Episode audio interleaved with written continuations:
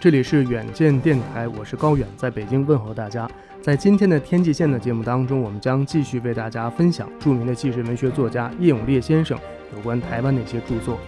在以往的节目当中，我们其实已经介绍了很多有关台湾的信息，但是从我个人阅读叶永烈先生的著作的过程当中，还是惊奇的发现，有很多的信息是我们，包括您，可能都不从知晓的。所以今天呢，我们将继续来分享叶永烈先生有关台湾的一些著作。在今天，我们将介绍所谓新台币为什么叫做新台币。相信很多去台湾旅游的大陆的朋友，都曾经呢在大陆的银行或者在台湾的银行机构当中兑换过新台币。那么，为什么叫做新台币呢？其实，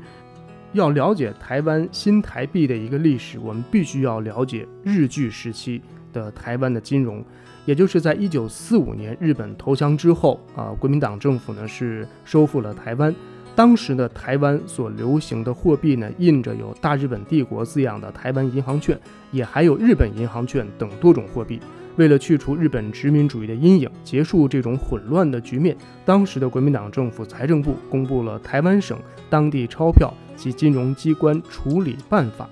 啊，台湾省行政长官呢，公署。是据此也接受了台湾银行，并且加以改组。一九四六年的七月一日，国民党政府的中央银行授权台湾银行在台湾发行新货币，这种货币就叫做台币。为了区别于后来发行的新台币，人们称之为是旧台币。旧台币分为一元、五元、十元三种，规定以等值收兑原来流通的印有大日本帝国字样的台湾银行券。当时还规定旧台币与法币挂钩，保持一定的汇率。所以法币呢，很多了解历史的朋友都知道，是当时在大陆通行的国民党政府的法定货币。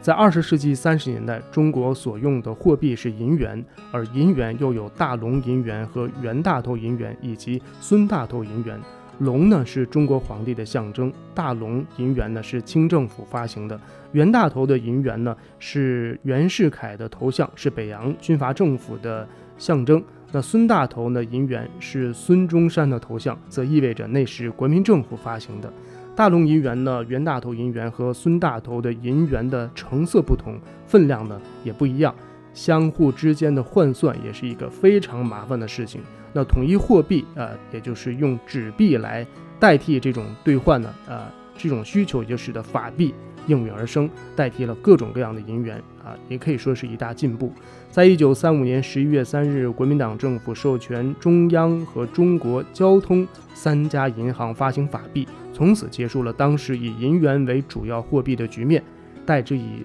纸钞。从一九四二年七月一日起，法币由中央银行独家发行。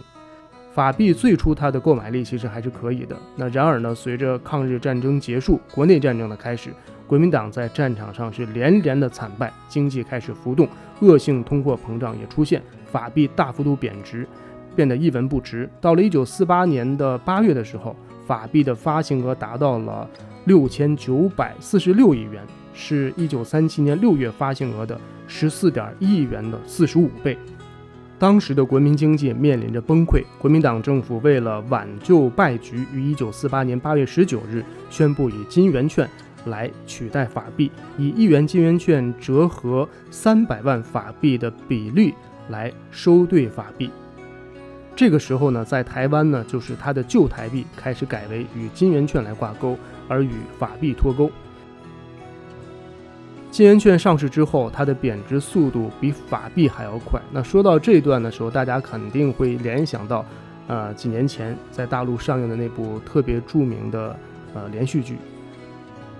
叫《北平无战事》。其实所描写的就是这样一段故事。到了一九四六年年底，那它的旧台币的发行额达到了五十三亿元，一九四七年增至了一百七十一亿元。到了一九四九年的六月，竟然高达一万七千四百零六亿元，比发行初期增加了五百七十九倍。一九四九年呢，是国民党在中国大陆总崩溃的一年。当金圆券支撑不住的时候，国民党政府又推出了银元券，规定一元的银元券来兑换五亿元的金圆券。银元券上台才几天，就被猛烈贬值，一元银元券改为可兑换七亿五千万金元券。这个时候，蒋介石已经是把台湾啊视为是保命之地，要求刚刚走马上任台湾省主席陈诚务必要稳住台湾的经济。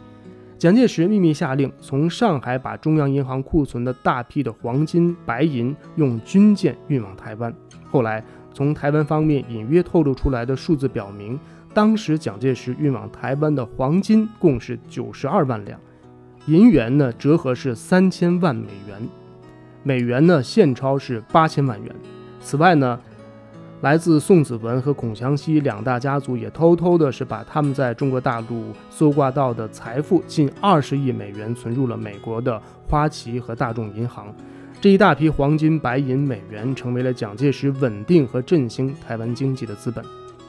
为了挽救台湾的经济，当时台湾省政府的主席程程是采取了两个步骤：先是在一九四九年四月宣布旧台币不再与金圆券挂钩，而是改为与美元挂钩。当时规定八十万元旧台币兑换一美元。紧接着，在一九四九年六月十五日，由台湾银行发行新版台币。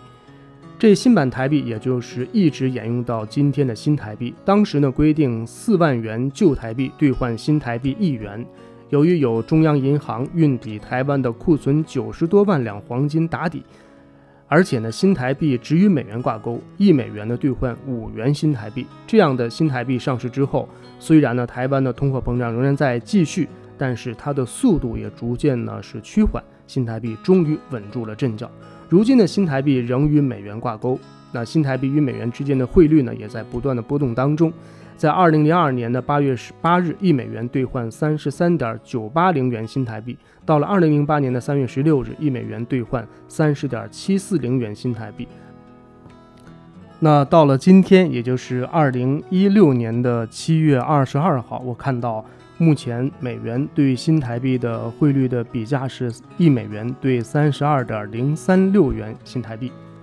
那在漫长的半个多世纪，从最初的一美元兑换五元新台币，到今天一美元兑换三十二点多元的新台币，应该说新台币虽然有所贬值，但总体而言呢，还是相当稳定的。这与当年法币、金圆券、银元券的高速的贬值相比，已经是不可同日而语。那关于旧版新台币与新版新台币，台湾的朋友当时说呢，那都是新台币，只是呢发行的银行不同啊，那纸钞上的图案呢也不同。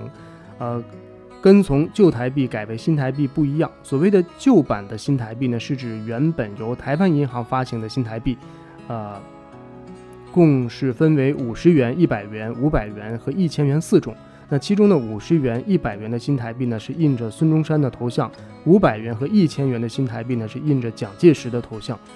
从二零零二年的七月一号开始，新台币呢改由中央银行发行，改版后的新台币便是现在新台币的一个情形。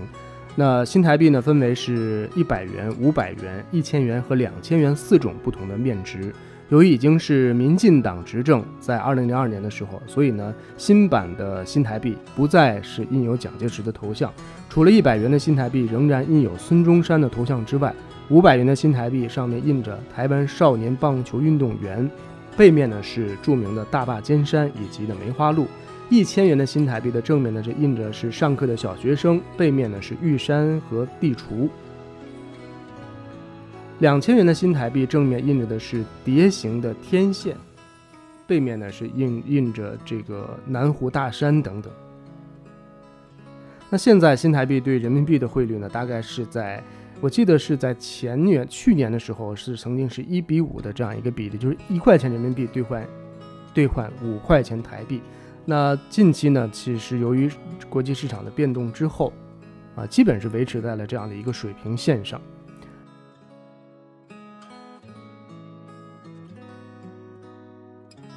现在您听到的是远见电台，在今天的天际线节目当中，我们为大家播出的是著名的纪实文学作家叶永烈先生有关台湾的著作。虽然在以往的节目当中，我们在天际线当中已经为大家介绍了很多有关台湾的信息，但是从我个人阅读叶永烈先生的这段著作当中呢，仍然发现有很多信息是大家不了解的，也更是我所不了解的。所以呢。在接下来的节目当中，我们将继续分享叶永烈先生有关台湾的著作。我们下次节目再会了。